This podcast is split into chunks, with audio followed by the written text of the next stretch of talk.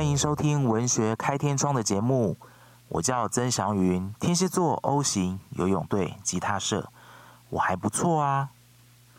好啦，我真的很爱开玩笑，而且这个玩笑根本透露自己的年龄。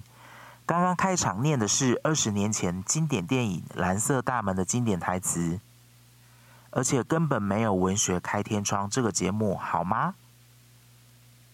其实曾祥云先生为什么也下海来玩声音呢？因为最近有一个知名超正的 YouTuber，我们孤影其名，他说。如果你的人生希望朋友帮你介绍对象，那就绝对不要在社群平台上面打新诗。后来有一个八年级的小说家录了一段影片，帮写诗的朋友辩护、发声、平反，并且朗诵，还介绍了三首诗。我心里就觉得这也太温暖了吧！其实诗人。跟小说家的关系比较像平行线。其实小说家根本可以不用理诗人或诗坛发生的什么事情的，所以这个行为让我觉得很温暖哦。然后我也觉得我自告奋勇，想要帮这位小说家集气帮补写。虽然曾祥云大叔就是我已经。十年没有写作新诗了，但是小时候也是一个喜欢舞文弄墨的文艺青年哦。所以，我们今天也来朗诵三首诗。我们开始喽。第一首是小凤的《我爱你是马》。小凤是非常年轻又很有创意的诗人哦。小凤的小是大小的小。小凤的凤是缝隙的凤，小凤。今天我想朗诵小凤的《我爱你是马》，全文我有打在说明栏，如果有需要的话可以对照阅读。小凤，大雨过后，人们在骑楼、骑马，寻找自己的白马。裸色的我，不是马。他们开始奔跑，影子在长廊。蒸发，表情还留在镜子里惆怅。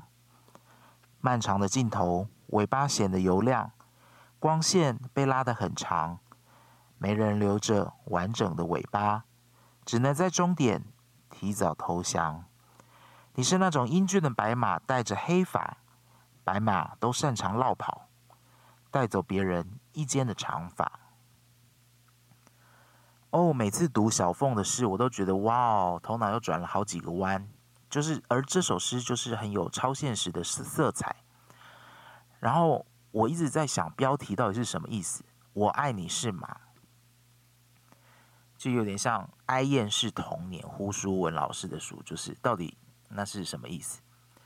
我后来想到了一个解法，就是把我爱你是马念很快，念好几遍。我爱你是马，我爱你是马，我爱你是马，我爱你是马，我爱你是马，我爱你是马，我爱你是吗？我真的爱你吗？然后还把我最重要的长发、最重要的宝物给窃走了，这样你还算是什么呢？我爱你是吗？所以我是这样解读的，我觉得这是一首非常反讽。然后非常的去解构、去解开对我们对白马王子想象的一首诗。再来这一首，也是一个非常年轻的诗人写的，他叫雨露。雨是宇宙的雨，露是道路的路。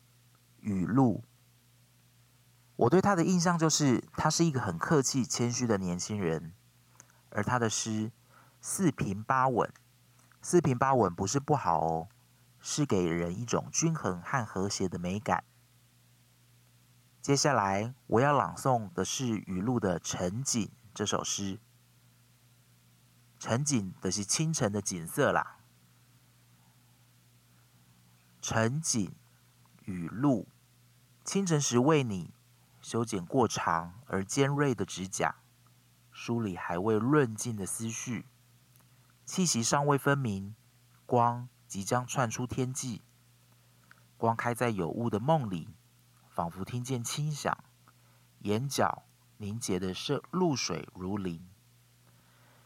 记得潮湿的季节，记得雨，记得最后落成的故事，所有情节都掷地有声。忘记将自己排进行事历，一些日子逐渐掉落，但你在其中，仍是最壮丽的风景。我觉得这首诗跟刚才那首诗真的是完全相反诶，一个是拆解白马王子的一种幻想，而这首诗呢，真的是有一点。崇拜女神，将对象女神化，把对方想象的好完美哦。这种思慕的情绪，你看他对对方修剪过长而尖锐的指甲，好像要见他就要焚香、更衣、沐浴、进食、斋戒，这样慎重的对待他，然后还不忘。呃，称呼它是行事历中最壮丽的风景，所以我都觉得这是一个嗯，在暗恋中的诗。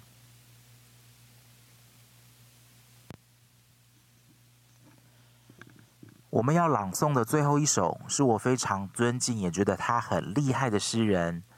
这位诗人叫做德卫，德国的德，上尉的尉。这位诗人德卫长得非常帅哦，身材也非常好，还是一位老师。我心想，上天怎么那么不公平呢？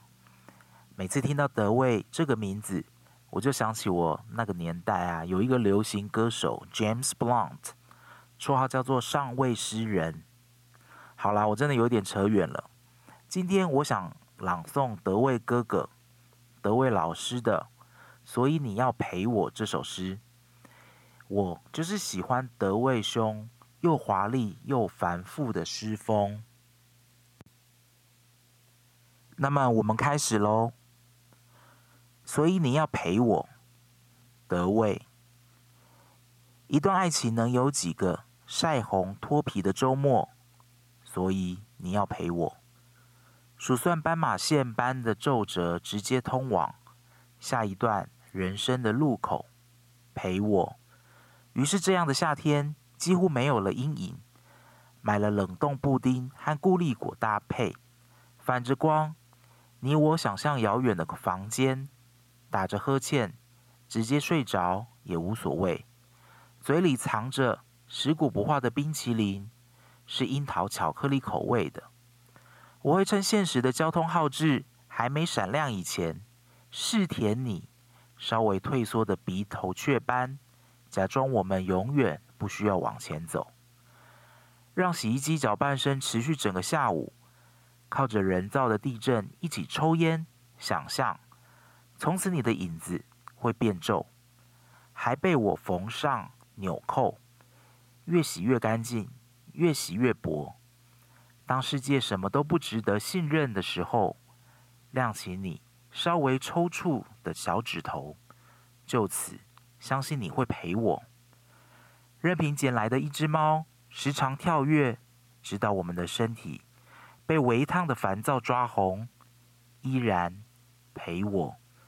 被你由回收厂拖回家的老沙发，弹簧已经不再执着，而猫也没有任何偏见，彼此的毛与彼此交错，就这样陪伴，真的是一首非常。啊，甜蜜又有一点任性的一首诗呢。好了，以上就是今天的三首诗喽。那么就祝大家虎年行大运，万事如意。谢谢你们来收听根本不存在的文学开天窗节目。我们下次并不会再见哦，拜拜。